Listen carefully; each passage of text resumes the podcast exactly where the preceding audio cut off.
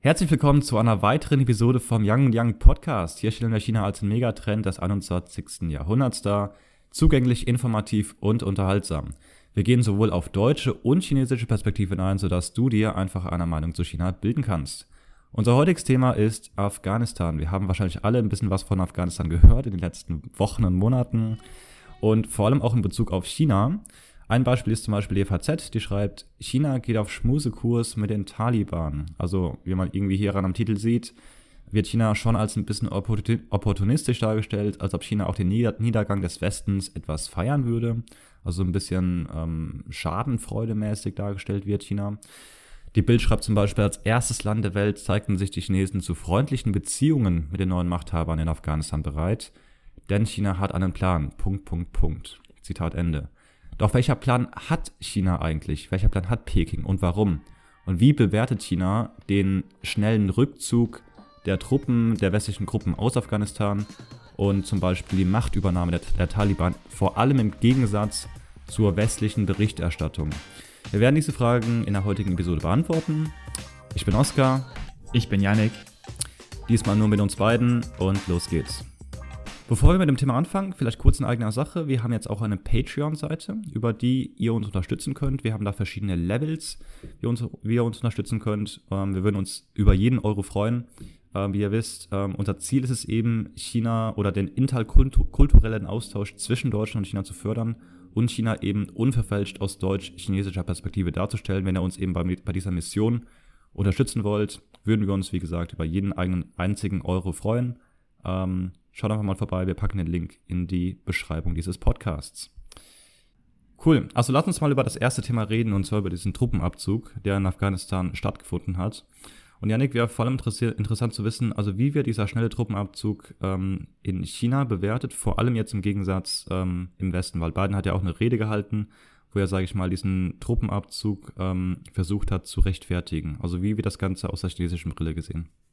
Mhm, klar, also erstmal im Westen, weil du auch Biden erwähnt hast, da ist auch nochmal interessant zu äh, erwähnen, wir haben deutlich eine andere, eine andere, wie sage ich, ein anderes Narrativ, auch in den USA im Vergleich zu Europa, aber darauf komme ich gleich ähm, nochmal. Also im Westen ist es natürlich in erster Linie auch eine militärische Niederlage. Man ist im Grunde da vor 20 Jahren in den Krieg gegangen, um gegen den Islamismus zu kämpfen, um gegen, um gegen Terror zu kämpfen, um unter anderem auch gegen Leute zu kämpfen wie die Taliban. Und 20 Jahre später, gerade während du die Truppen abziehst, die Truppen sind noch nicht mal weg und die Gegner, gegen die du eigentlich gekämpft hast, die sind wieder an der Macht.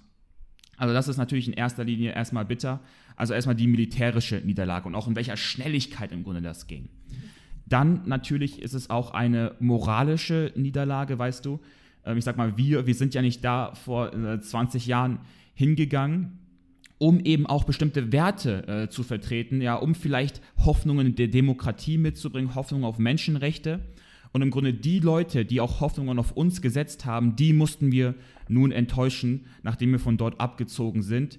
Ähm, das ist natürlich auch erstmal bitter. Dann, wie auch gesagt, wie schnell die Taliban wieder alles zurückerobert haben, das ist natürlich auch eine moralische Niederlage für die Streitkräfte hier, weil im Grunde du hast ein Gefühl, 20 Jahre lang haben wir uns geopfert, im Grunde nicht nur ich sag mal, Geldressourcen, aber auch menschliche Ressourcen und es war alles für die Katz. Das tut natürlich auch extrem weh. Obendrauf ist es auch eine politische Niederlage, weil man hat eben gehofft, dass man vielleicht dort auch, wer weiß, ein demokratisches System, wie ich gesagt habe, man kann vielleicht Demokratie hinbringen, ein demokratisches System aufbauen kann. Ähm, das ist offensichtlich auch nicht gelungen. Und da ist schon sehr interessant, weil wie jetzt über den Truppenabzug berichtet wird, äh, da unterscheiden sich zum Teil die Meinungen zwischen europäischen Politikern und, wie du vorhin schon angesprochen hast, Biden. In, ich dachte, muss ich ehrlich sagen, bevor ich mich mit dem Thema äh, näher befasst habe, es ging eigentlich immer darum, dort auch ja Nation Building zu betreiben im Grunde, dass man da hingeht und gewissermaßen auch mit einen afghanischen Staat aufbaut. Und du siehst es ganz klar, ich habe hier einen Clip von Habeck und Söder, die waren gemeinsam in einem Spiegel-Interview, die reflektieren das auch. Die Lehre der Zukunft ist für mich zum einen mal daraus, dass die Bundeswehr äh, genau überlegen muss, welche Einsätze man macht. Also es reicht nicht nur Nation Building zu machen, das kann ein Beitrag sein, aber es kann nicht sein, am Ende nur Ausbildung gemacht wird, wo es vielleicht tatsächlich doch robustere Einsätze bräuchte. Das war quasi die maximale Ausdehnung der Ideologie einer unilateralen Welt. Der Westen definiert, welche Werte gelten und wo wir es können, machen wir Nation Building. Also die USA, NATO, die Partner sorgen dafür, dass die Werte so umgesetzt werden, wie sie für richtig halten. Und jetzt sehen wir, dass das nicht funktioniert hat, jedenfalls nicht über die 20 Jahre. Und jetzt siehst du im Grunde, wie die beiden darüber sprechen, dass eigentlich Nation Building, wir dachten immer das Ziel war. Und jetzt siehst du dagegen im Kontrast, wie Biden darüber spricht. Our mission in Afghanistan was never supposed to have been nation building. It was never supposed to be creating a unified, centralized democracy. Also du siehst bei Biden völlig im Gegensatz, der sagt, dass Nation Building noch nie das Ziel war. Hm. Kann aber auch daran liegen, dass, dass er irgendwie versucht, äh, den Rückzug zu rechtfertigen, ne? weil sie das eben nicht geschafft haben, eine Nation aufzubauen, äh, eine Demokratie aufzubauen. Mhm. Ähm, oder? Also weiß ich auch nicht. Also was ich weiß und warum auch ich die Rede von Biden sehr interessant fand, und ich glaube, das wird jetzt auch für Europa zunehmend relevant.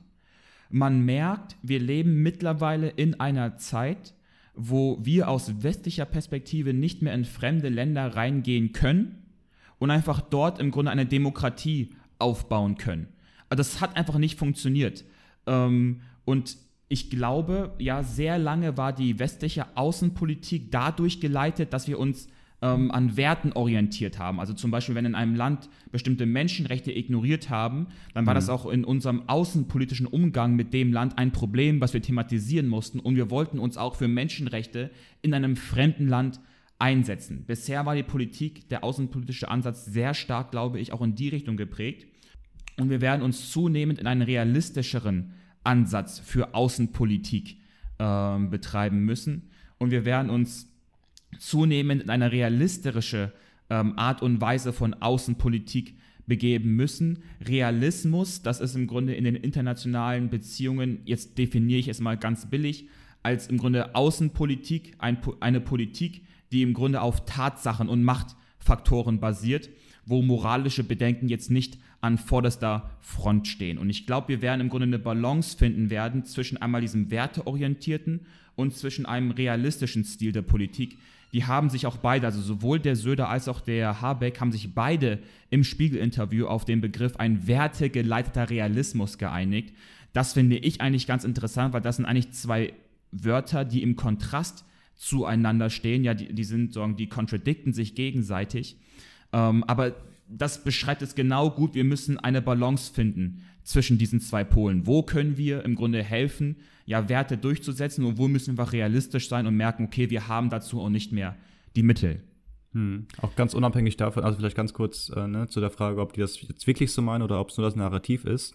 Zumindest ändert sich das Narrativ vor allem. Ne? Also früher wurde, glaube ich, auch immer kommuniziert, hey, ähm, wir wollen diesem Land helfen, eine, eine Demokratie aufzubauen. Aber ich glaube, es ist das erste Mal, dass, dass wir wieder einen Schritt zurückgehen gefühlt und eben sagen, nee, das war nicht das Ziel. Und ich glaube, alleine das, ganz unabhängig davon, ob es stimmt oder nicht, ob es Nation Building war oder nicht, also das Ziel war oder nicht. Ähm, aber das Narrativ verändert sich auf alle Fälle. Genau, und das fand ich auch, um das kurz zu erwähnen, der Biden, der hat es ja genauso gesagt. Der hat gesagt, wir konnten der afghanischen Armee das Geld geben, die Waffen geben, die Technologie geben, aber wir konnten ihnen nicht den Willen geben zu kämpfen. Und das, was er gesagt hat, die afghanische Armee hatte keinen Willen zu kämpfen. Und dann fühlst du dich als Amerikaner oder allgemein als vielleicht NATO-Macht irgendwann dann auch, ich sag mal, fast, ich sag mal so im Stich gelassen, weil du investierst so viele Ressourcen dort ins Land rein und die Leute dort kümmern sich nicht um dich. Hm. Dann im Grunde hast du auch irgendwann keine ja. Lust mehr. Ja. Genau. Im Kontrast dazu China. Genau, ich wollte gerade fragen, genau. Also wie, wie schaut denn China auf diese Ereignisse, auf den Truppenabzug genau. vor allem? Also aus der chinesischen Sicht ist erstmal, wird, dieser, wird die Art und Weise des Truppenabzugs, also der schnelle Truppenabzug, wird als extrem unverantwortlich beschrieben, weil die meinen, dass dort jetzt eben eine instabile Lage in Afghanistan als Resultat herrscht. Natürlich eine gewisse, ja, was heißt Freude, ähm, gibt es natürlich auch, aber darauf komme ich gleich nochmal. Erstmal ärgert man sich gewissermaßen darüber, dass jetzt eine sehr instabile Lage in Afghanistan herrscht. Weil die Sache ist, das darf man auch nicht vergessen, China und Afghanistan, das sind Nachbarländer. Also Afghanistan und China teilen sich eine 90-Kilometer-Grenze. Hm. Das ist jetzt keine riesige Grenze, ja, ähm, die ist auch ziemlich, also da sind die Berge auch ziemlich hoch, aber nichtsdestotrotz sind das Nachbarländer. Und wenn in Afghanistan ja Instabilität herrscht und ja Chaos im Land drin herrscht und das im Grunde Nachbarländer äh, beeinflussen kann, dann im Grunde ist es auch eine Angelegenheit, die China betrifft. Das ist im Grunde eigentlich auch nur ein Fun Fact, habe ich gelesen. China hat ja im Gegensatz auch zu den USA nur eine Zeitzone. Das heißt im Grunde in, äh, in der Xinjiang-Region ist, ist die Zeit genau die gleiche wie in Shanghai. Das heißt, wenn du, die, wenn du die Grenze von Afghanistan zu China gehst, dort an der 90-Kilometer-Grenze, hast du eine dreieinhalb Stunden Zeitverschiebung. ähm, wenn du nur einen Schritt gehst über die Grenze. Aber wie auch immer. Also erstmal, die Chinesen ärgern sich, dass dort jetzt eine instabile Lage herrscht. Mhm. Das darf man auch nicht vergessen. Afghanistan ist ja ein Land, äh, wo eigentlich viele Minderheiten miteinander im Konflikt stehen. Das heißt, zwar haben jetzt gerade die Taliban mehr Macht, aber äh, da gibt es ja noch andere politische Kräfte im Land. Ähm, die Taliban, das sind überwiegend im Grunde Pashtunen. Das ist eine Minderheit, die macht ca. 40 Prozent der Bevölkerung im Land aus. Dann gibt es noch Tadschiken, die machen 20 Prozent aus. Und es gibt äh, insgesamt so 14 Minderheiten ähm, im Land, ja, die irgendwie auch alle eine gewisse eigene politische Kraft sind. Jetzt sind zwar die Taliban an der Macht, das heißt ja aber nicht, dass die anderen politischen Kräfte jetzt nicht mehr da sind. Und jetzt geht es eben genau darum, die Balance zu finden. Auch aus Sicht der Chinesen, wie die Taliban agieren müssen, soll heißen, natürlich kann die Taliban nicht jede Opposition erlauben, weil wenn du jetzt jede Opposition erlaubst, dann haben wir im Grunde Bürgerkrieg, weil nicht vergessen, eben aufgrund des schnellen Truppenabzugs haben wir dort eine instabile Lage, wo wir keinen etablierten Staat mehr haben. Es gibt so keine übergeordnete Macht mehr. Wenn jetzt die Taliban als aktuell stärkste militärische und politische Kraft jede Opposition zulassen, dann sind wir im Grunde wieder kurz vor Bürgerkrieg. Wenn aber die Taliban alles unterdrücken, dann kann Stabilität auch nicht langfristig gesichert werden. Also das ist gerade extrem, extrem schwer. Und äh, die Chinesen ärgern sich eben darüber, über die instabile Lage. Die wissen jetzt auch nicht unbedingt, was die richtige Balance ist, aber dass man überhaupt in der Situation nun ist, wo man eine Balance finden muss zwischen ja zwei so unterschiedlichen ja Polen zwischen gefühlt äh, Opposition zulassen und Unterdrückung, ähm, aber wo man dann Opposition zulässt, dann resultiert es wahrscheinlich im Bürgerkrieg. Also es ist zwischen so ein Bad and Worse gefühlt. Ähm, darüber ärgern sich äh, die Chinesen aktuell. Wie auch immer, du siehst es auch. Ähm, der chinesische Außenminister hat bereits im Juli äh, sorgen in einem Treffen mit den ähm, mit anderen Eura eurasischen Ländern äh, gesagt, sagen, Afghanistan is once again faced with the grave challenge of moving towards war or peace, chaos or stability. Also ähm, du siehst das wieder, äh, die Chinesen sind einfach unzufrieden mit der aktuellen Lage in Afghanistan, die entstanden ist, resultierend aus dem rapiden Truppenabzug. Mhm. Weiterhin ähm, sagt man in China, also man fühlt sich in China bestätigt, das meinte ich vorhin, ja, Schadenfreude ist vielleicht zu stark, aber man fühlt sich auf jeden Fall in der eigenen Position jetzt in China bestätigt, dass die Vorgehensweise der USA in der Außenpolitik nicht mehr funktioniert. Das heißt, du kannst nicht einfach in, Land, in ein Land reingehen, dort im Grunde im Namen von Demokratie, im Namen von Menschenrechte, ja da militärisch ähm, eingreifen und hoffen, dass du da irgendwie zu einem äh, wünschenswerten Resultat kommst. Die Chinesen gehen noch weiter, die sagen, die, dieses Mindset der USA und damit auch des Westens, die eigenen Werte, das eigene politische System ins Ausland exportieren zu wollen, das sei die Wurzel aller außenpolitischen Probleme. Auch hier sehen wir im Grunde äh, einen kleinen Clip von Yu Xiaoyong, das ist der eben der spezielle Gesandte nach Afghanistan, ein chinesischer Diplomat, der hier im Folgenden genau das sagt. For 20 years, uh, some country like the United States, they want to move the model of their own in their own country upon quite another sovereign countries. This approach, this way, is the root of what in their mind in dealing with the international affairs, in handling the hotspots, caused so much disasters and troubles. Mhm, super interessant, vor allem finde ich krass, wie direkt er die USA anspricht, ne? obwohl es ja eigentlich eine Allianz des Westens war, in Afghanistan tätig zu werden, aber dass, dass China direkt äh, die USA adressiert. Mm, ja, fand ich auch, insbesondere weil er ja eigentlich gerade ein Diplomat ist und die sich auszeichnen im Grunde durch einen diplomatischen Stil des Redens, ähm, ist mir das auch ähm, aufgefallen, ja. Also mein Kommentar auch dazu, ähm, ich glaube, wir werden jetzt von einer insbesondere aus westlicher Sicht von einer ehemalig werteorientierten Weltordnung hin zu einer realistischeren, multipolaren Weltordnung gehen. Das heißt, wir müssen jetzt die Welt anders betrachten. Und das ist natürlich insbesondere, glaube ich, für uns auch aus westlicher Sicht sehr bitter, weil es ist auch die westliche Geschichte, die mit dazu führt, dass wir im Grunde jedes System, was nicht demokratisch ist, und Demokratie definiere ich jetzt mal als so ein One Person, One Vote, also eine Person, eine Stimme zum Wählen. Jedes System, was nicht demokratisch ist, das können wir aus westlicher Perspektive nicht als legitim betrachten. Das ist im Grunde auch äh, mit Resultat der westlichen Geschichte. Und ich glaube, das wird äh, ganz schwer sein, ja, äh, zu überkommen, wenn wir jetzt in, einem, in einer Welt leben, wo zunehmend auch Mächte äh, eben an der Macht sind, die aus westlicher Perspektive nicht legitim sind, wie jetzt zum Beispiel die Taliban in Afghanistan oder auch die KP in China. Mhm, super interessant. Genau. Ähm, jetzt haben wir über den Truppenabzug geredet. Wie, wie sieht es denn ähm, aus, wenn es über die oder wenn es um die rapide Übernahme der Taliban in China geht? Also wie bewertet China die Übernahme der, der Taliban, auch wieder im Gegensatz äh, zum Westen? Ja, also ich glaube im Westen ähm, da war äh, die Stimmung eigentlich ganz klar. Der Maas hat das selber auch gesagt, man hat die Lage falsch eingeschätzt. Man hätte nicht erwartet, dass äh, die Übernahme der Taliban so schnell ging. Und selbst, äh, selbst Biden meinte, es ist schneller gegangen als gedacht. Und ich habe da auch ein Interview gesehen, sorry, ja. wenn ich das noch zu Ende sagen kann, ich habe da auch ein Interview gesehen mit einem ehemaligen Berater des afghanischen Präsidenten, der meinte, ähm, die Taliban sind zum Teil selber geschockt, wie schnell es ging, wie schnell sie selber äh, gewonnen haben. Mhm, mh. Was meintest du?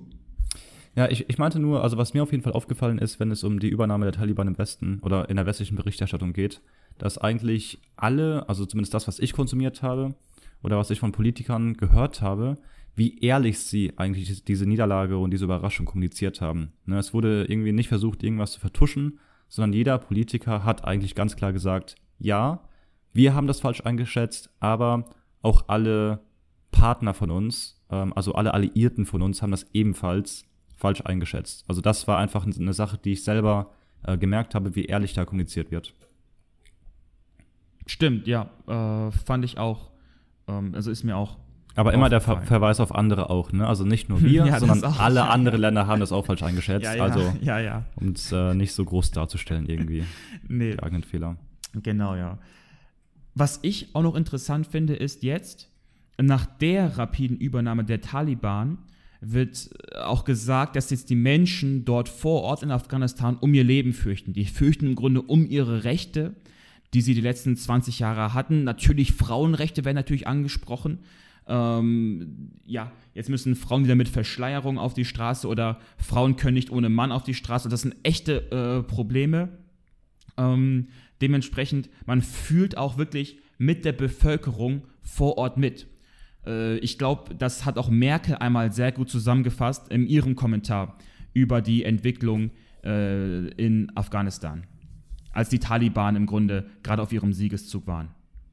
Das ist eine überaus bittere Entwicklung. Bitter, dramatisch und furchtbar ist diese Entwicklung natürlich ganz besonders für die Menschen in Afghanistan, diesem Land, das in seiner Geschichte immer wieder so geschunden ist und wurde. Sie ist furchtbar für die Millionen Afghanen, die sich für eine freiere Gesellschaft eingesetzt und die mit Unterstützung der westlichen Staatengemeinschaft auf Demokratie, auf Bildung, auf Frauenrechte gesetzt und dabei auch wichtige Fortschritte erreicht haben. Dazu zu ihrer Rede kommen natürlich mal die katastrophalen Bilder, die wir aus dem Flughafen von Kabul kennen, wo Leute sich an Flugzeugen festhalten, wo auch gesagt wurde, dass ja dann Leute sich am Flugzeug festgehalten haben, nachdem das Flugzeug bereits gestartet ist und dann vom Flugzeug eben runtergefallen sind und dann offensichtlich äh, gestorben sind. Das sind natürlich alles Bilder, äh, die tun schon weh. Äh, anders, glaube ich, kann man das nicht ähm, beschreiben. In China im Kontrast dagegen, was die Chinesen in allererster Linie sagen, also erstmal, was jetzt wichtig ist, ist Frieden und Versöhnung. Das heißt, die Chinesen, die nehmen die Lage einfach hin. Man versucht da im Grunde jetzt nicht, sich emotional da groß reinzusteigen und sagen, okay, was ist jetzt wichtig? Also erstmal ist jetzt Frieden und Versöhnung wichtig. Was bedeutet Versöhnung? Das heißt, die Chinesen sagen, okay, die Taliban, das sind jetzt eine signifikante, das sind die größte politische und militärische Kraft in der Nation. Jetzt haben wir aber auch noch andere Stakeholders, so sagen sie, ähm, in Afghanistan. Und jetzt geht es eben darum zu es geht eben darum, Gespräche mit den Taliban und den anderen Stakeholders in Afghanistan zu führen, damit sie sich miteinander versöhnen können.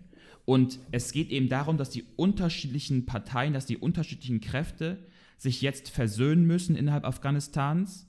Denn nur so kann ein Friede gesichert werden, ohne dass es zu einem Bürgerkrieg kommt. Jetzt im Grunde Oskar, was du vorhin meintest, im Grunde mit Opposition oder wen unterstützen wir, damit Opposition nicht äh, möglich ist.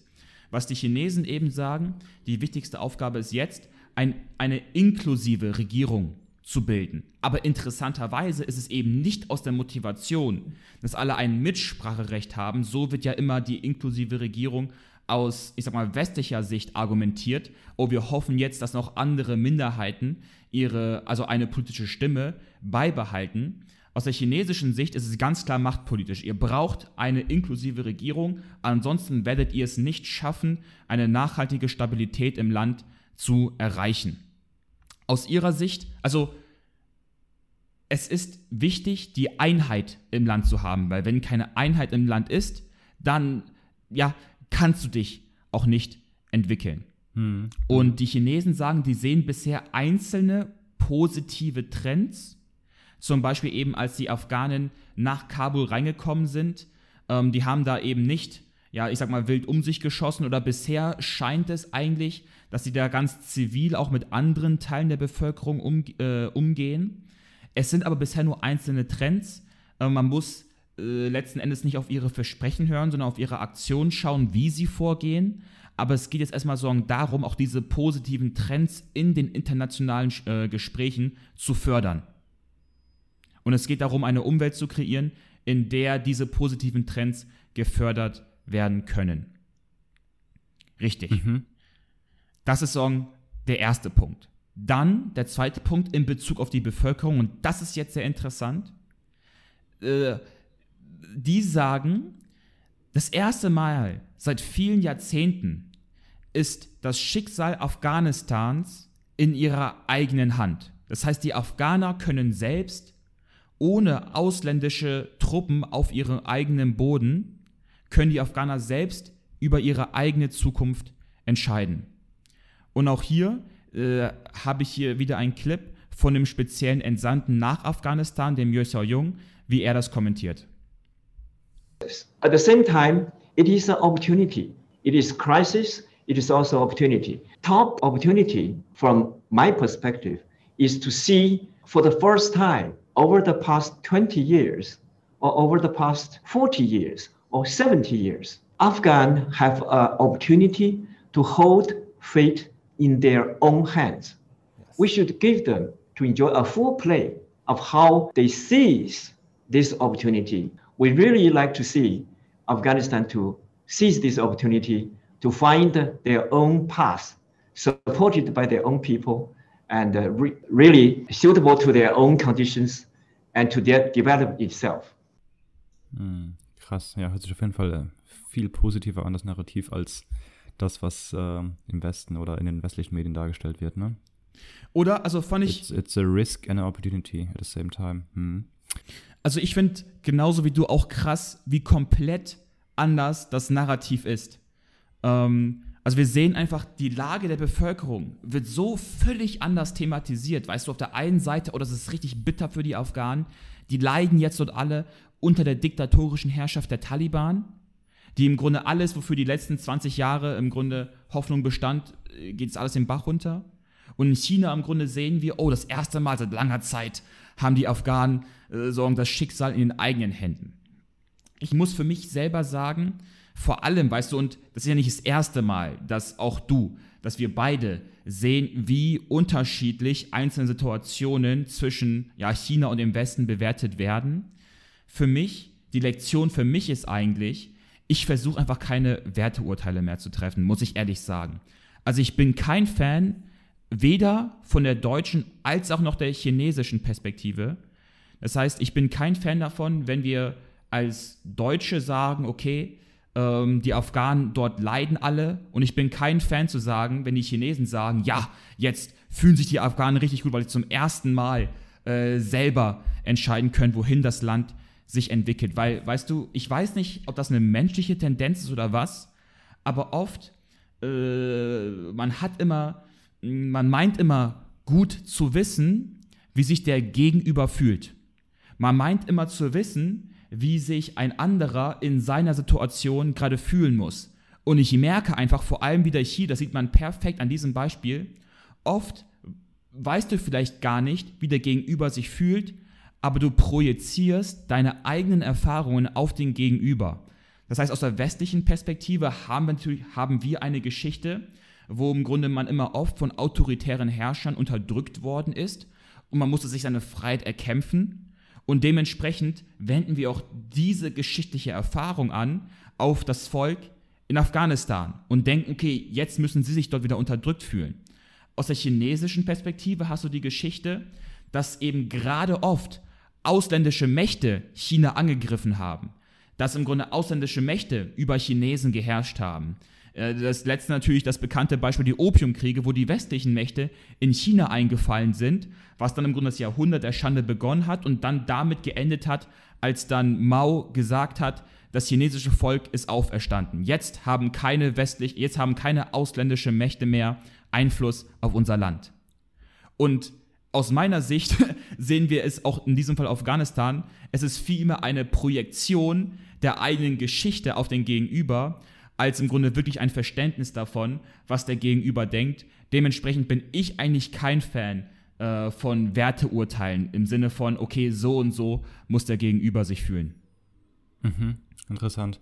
Vielleicht kurze Nachfrage. Ähm, du hast jetzt äh, viele Clips eingespielt, auch von Politikern, chinesischen Politikern, die ähm, über diese Lage geredet haben.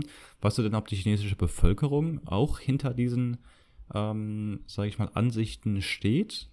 Ähm, gibt es zum Beispiel irgendwie so Kommentare im Internet oder so, wo man ein bisschen auch die Stimmungslage im Internet oder von, den, von der chinesischen Bevölkerung ähm, sehen kann? Das muss ich ehrlich sagen, weiß ich nicht. Mhm. Ähm, ich weiß auch nicht, sagen, wie stark das Interesse innerhalb Chinas für die Lage in Afghanistan ist. Mhm.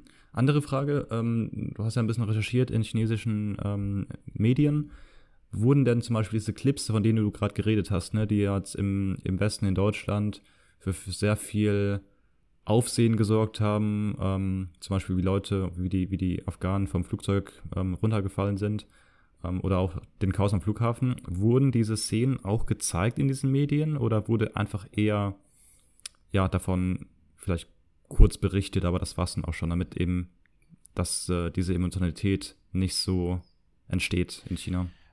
Was interessant ist, wenn du die Szene am Flughafen ansprichst, das fällt mir jetzt gerade ein, das war eben auch ein chinesischer politischer Kommentator, der, ähm, der im China-Forum arbeitet, äh, im China Forum. Das ist das, also am Center for International Security and Strategy an der Tsinghua-Universität, also auch eine wirklich renommierte Universität, einer der Eliten-Universitäten in China. Das war genau der Typ, der den speziellen Entsandten nach Afghanistan interviewt hat. Das war der Eric Lee. Und er hat im Grunde auch auf YouTube ein TED-Talk gehalten, der auch viele, viele Millionen Aufrufe hat, wo er im Grunde das chinesische System im Grunde erklärt. Ich glaube, A Tale of Two Systems heißt, das, äh, heißt der TED-Talk. Mhm, der mhm. hat die Situation am Flughafen so kommentiert, beziehungsweise die Frage so gefragt. Ne? Und oft erkennt man schon in der Frage eine gewisse Einstellung heraus. Er, hat, er meinte, am Flughafen, da kennen wir jetzt die ganzen schrecklichen Bilder, aber Afghanistan ist ein Volk von 40 Millionen Einwohnern. Am Flughafen hatten wir jetzt mehrere tausend. Je nachdem, welche Quellen du schaust, äh, reden wir hier von ungefähr 16.000.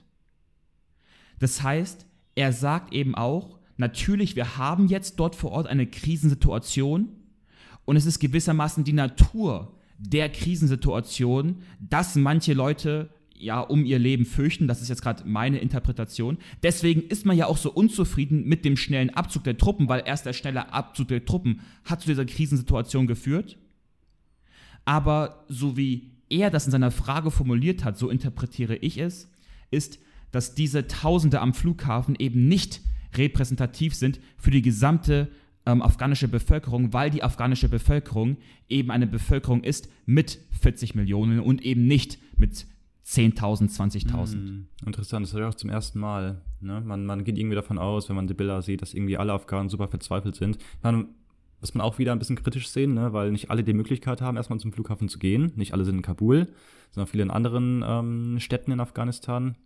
Ähm, aber ja, stimmt, interessante Ansicht, dass man das eben nicht repräsentativ sieht fürs gesamte Volk. Ähm, genau. Hat mich eben auch überrascht, um genau um noch da bei dem Punkt zu bleiben, weißt du, die haben sich natürlich auch aus chinesischer Perspektive gefragt, wie kann es überhaupt sein, dass eine talibanische, ich sag mal, also dass die Armee der Taliban, die 75.000 stark sind, gegen eine Armee gewinnen kann, gegen eine afghanische Armee gewinnen kann, die erstens 300.000 Mann stark sind, die zweitens mit modernster amerikanischer Technologie und Waffen ausgestattet sind.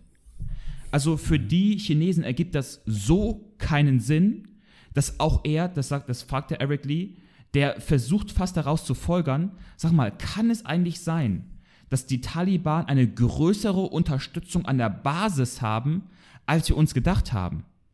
Weil ansonsten, wie kann es sein, dass die Taliban so schnell gewinnen? Gibt es auch keinen Widerstand in der Bevölkerung oder wie? Also da siehst du wirklich, der Zustand der Bevölkerung äh, wird dort komplett anders wahrgenommen. Mhm, mh, interessant.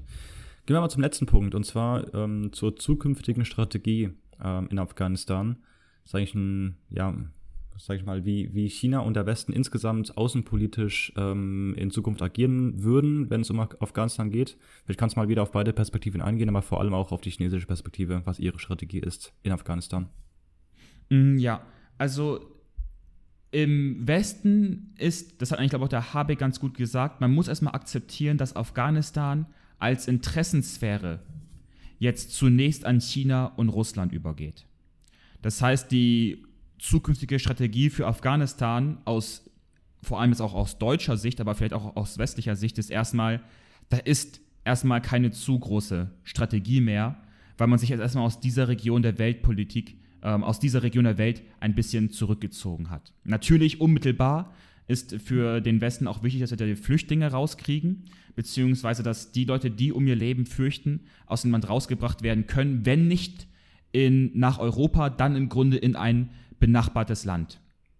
Man muss sich ähm, wahrscheinlich auch erstmal viel erstmal mit dem eigenen Scheitern beschäftigen. Ne? Also wahrscheinlich werden viele Debatten geführt, was ist da schiefgelaufen. Es ist wieder vieles genau. ähm, auch, ne, es werden ja viele Fragen gestellt, aber viele Politiker haben dann gesagt, hey, es geht erstmal jetzt darum, den Schaden zu begrenzen, viele auszufliegen und danach können wir das Ganze aufarbeiten. Ähm, also es geht, glaube ich, auch vieles erstmal um die Aufarbeitung, was gerade schiefgelaufen ist. Viele Diskussionen, viele Debatten wahrscheinlich im Westen. Ich glaube auch, das wird eigentlich die hauptsächliche Strategie für die Zukunft sein. Nicht, was machen wir konkret mit Afghanistan, aber wie wollen wir in Zukunft mit Situationen wie Afghanistan umgehen? Können wir uns mhm. noch leisten, da reinzugehen? Was für mhm. Fehler haben wir letztes Mal gemacht? Wenn wir reingehen, wie sollten wir reingehen? Also die Konsequenz, es ist keine jetzt spezifische Strategie, aber die Konsequenzen, die man zieht, ähm, das hat wahrscheinlich äh, die größte Auswirkung ähm, auf, wie man in Zukunft agiert. Aber kommen wir im Grunde zu den chinesischen Interessen in Afghanistan, weil dort, wie gesagt, China ist ja ein Nachbarland von Afghanistan und China hat offensichtlich eigene Interessen auch in Afghanistan. Ein Interesse, was immer wieder betont worden ist, das war das Interesse nach Sicherheit und Terrorismusbekämpfung. Wo ich, als ich das das erste Mal gehört habe und gelesen habe, erstmal im Grunde mit der Stirn gerunzelt habe, weil ich dachte immer, sagen die Taliban, das wären die Terroristen, ja. Ähm, und jetzt will man mit den Taliban die Terroristen bekämpfen. Dachte ich, äh, so was, was heißt das denn? Chinas Interesse ist erstmal sorgen, dass wir eine stabile Situation in Afghanistan haben, dass die, dass die Taliban auch dann stark genug sind, um gegen Terrorismus zu kämpfen, insbesondere auch gegen eine Organisation, die ETIM heißt. Die ETIM, das ist eigentlich die East Turkestan Islamic Movement. Ähm, das ist eine uigurische islamistische Gruppe. Also islamistisch heißt im Grunde nichts anderes als muslimisch, aber extrem, dementsprechend islamistisch. Also die ETIM, das ist eine uigurische islamistische Organisation, die eben auch im Westen von China ursprünglich gegründet worden ist und die zum Ziel hat, ein eigenes Land äh, zu gründen, das East Turkestan heißt. Diese ETIM, diese Organisation wurde auch vom Sicherheitsrat der Vereinigten Nationen 2002 damals als eine Terrororganisation eingestuft. Interessanterweise hat aber die USA 2020, also Ende letzten Jahres, diese Organisation, diese Organisation wieder als Terrororganisation aberkannt. Also gesagt, okay, das ist keine Terrororganisation mehr, was natürlich dann wieder von China kritisiert worden ist, weil eben China hat gesagt, okay, ihr macht das extra, damit ihr uns kritisieren könnt, dass wir im Grunde ethnische Verfolgung in Xinjiang betreiben und eben hm. keine Anti-Terrorbekämpfung. So argumentiert ja auch immer China ihre eigenen Aktionen in Xinjiang. Also erstmal Terrorbekämpfung ist für China extrem wichtig. Und da gibt es auch auf der Seite der chinesischen Botschaft eine Liste an all den Anschlägen, die passiert ist. Ich möchte nur, wenn ich ehrlich bin, sehr ungerne jetzt diese Anschläge äh, auflisten, weil ich komme dann sehr schnell in eine Formulierung rein, äh, wo man sagt, ein Uigure hat das und das gemacht. Und dann sind wir im Grunde sehr schnell bei einer ähnlichen Situation, wie wir damals jetzt hier im Westen äh, äh waren, wo wir gesagt haben, ja, ein Muslim hat das und das gemacht. Und dann sind plötzlich alle muslimische ja, Terroristen. Weißt du, das ist also einfach äh, nicht gut. Was es aber ist, ist auch in einem Artikel der Deutschen Welle, äh, wurde gesagt, dass es eine Reihe von tödlichen Anschlägen auf chinesischem Boden gab, die auch Chinesen, also diese Han-Mehrheit in China äh, getargetet hat. Also es gab auf jeden Fall auch Terroranschläge auf chinesischem Boden, gezielt auf Chinesen. Und es geht eben für die chinesische Regierung einmal darum, solche äh, Terrororganisationen zu bekämpfen. Und das will man mit den Taliban zusammen machen. Aber hört man auch ähm, ein bisschen vom Westen, ne? dass man eben verhindern möchte, dass, Talib, äh, dass Afghanistan jetzt irgendwie ähm, zum, soll ich sagen, zum Nährboden für Terroristen werden, dass irgendwie Terroranschläge im Westen jetzt möglichst verhindert werden sollten und eine Radikalisierung auch verhindert werden soll. Das habe ich auf jeden Fall auch gelesen und gehört. Ah, okay, das ist interessant, weil jetzt im Grunde, ich stelle mir auch die Frage, was hat das für Konsequenzen? Also muss jetzt die Taliban stark genug sein, um solche Entwicklungen unterbinden zu können, weil die Sache ist, wenn ja die Taliban keine Kontrolle über Afghanistan haben, ja gerade dann wird es ja zum Nährboden für terroristische Organisationen, die dort ihr Umwesen treiben können, ohne ja unter einer bestimmten Aufsicht zu stehen. Verstehst du, was ich meine? Ich verstehe, was du meinst. Es gab ja auch die Debatten, ob man jetzt irgendwie mit den Taliban zusammenarbeiten sollte, um eben Al-Qaida zum Beispiel zu bekämpfen, weil die ja nochmal ver verfeindet sind. Ähm, also es gibt auf jeden Fall auch, also sicherlich ähm, von Deutschland und äh, von anderen Ländern im Westen das Ziel, eine Radikalisierung von Leuten und ähm, Terroranschläge in der Zukunft äh, zu verhindern. Also es ähm, gibt schon Debatten auch im Westen über dieses Thema, nicht nur in China. Aber halt wahrscheinlich gezielt auf andere äh, Gruppen, ne? Ähm, Im Westen vielleicht eher bezogen auf Al-Qaida.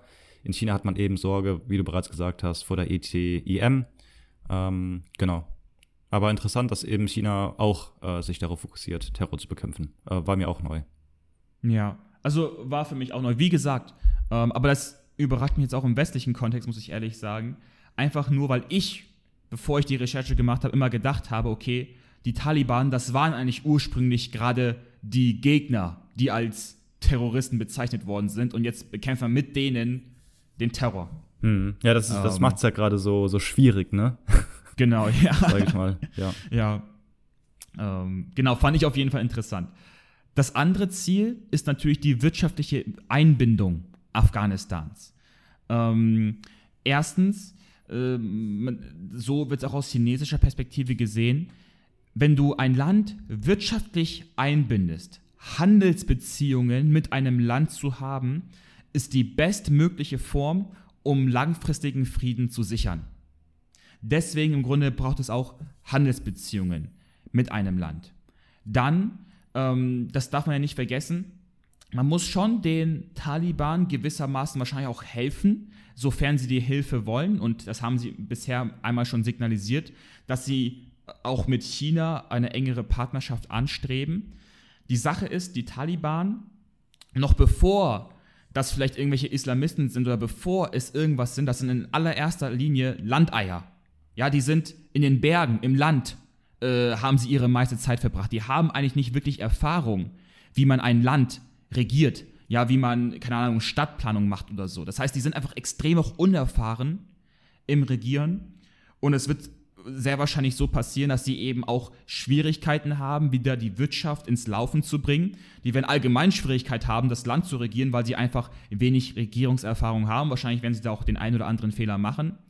Aber es geht jetzt eben auch damit, äh, sagen, es geht jetzt eben auch damit, äh, es geht jetzt eben auch darum, mit den Taliban eben Wirtschaftsbeziehungen aufzubauen und wahrscheinlich denen auch hier oder da zu helfen, äh, weil sie eben auch selber noch nicht so viel Erfahrung haben. Und da kommt natürlich das Projekt der Seidenstraße zum Tragen, ähm, weil im Grunde China hat bisher Seidenstraßenprojekte mit Afghanistans Nachbarländer, aber mit Afghanistan selber ist eigentlich noch nicht viel passiert. Und äh, da kommen wir wieder darauf, ja, wenn Afghanistan jetzt Chaos ausbricht und dieses Chaos in andere Länder überschwappt, dann sind auch ja chinesische Projekte in den Nachbarländern unmittelbar betroffen. Ähm, dementsprechend haben die Chinesen wiederum Interesse an Stabilität, Interesse daran, auch dann direkt mit Afghanistan selbst, ähm, dass die in Seidenstraßenprojekte eingebunden werden, weil es auch geografisch eine strategische, günstige Position einnimmt und somit eben auch gewissermaßen als eine Brücke zwischen Europa und Asien agieren kann, wenn dort eben dann Transportrouten durchgehen können, also Korridore nennen sie das.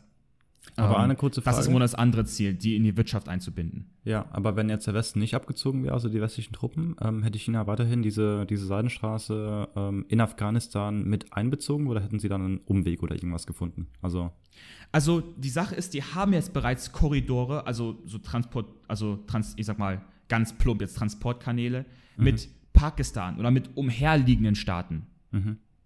Afghanistan ist ja auch nicht so richtig, dass es so wie eine Wand agiert.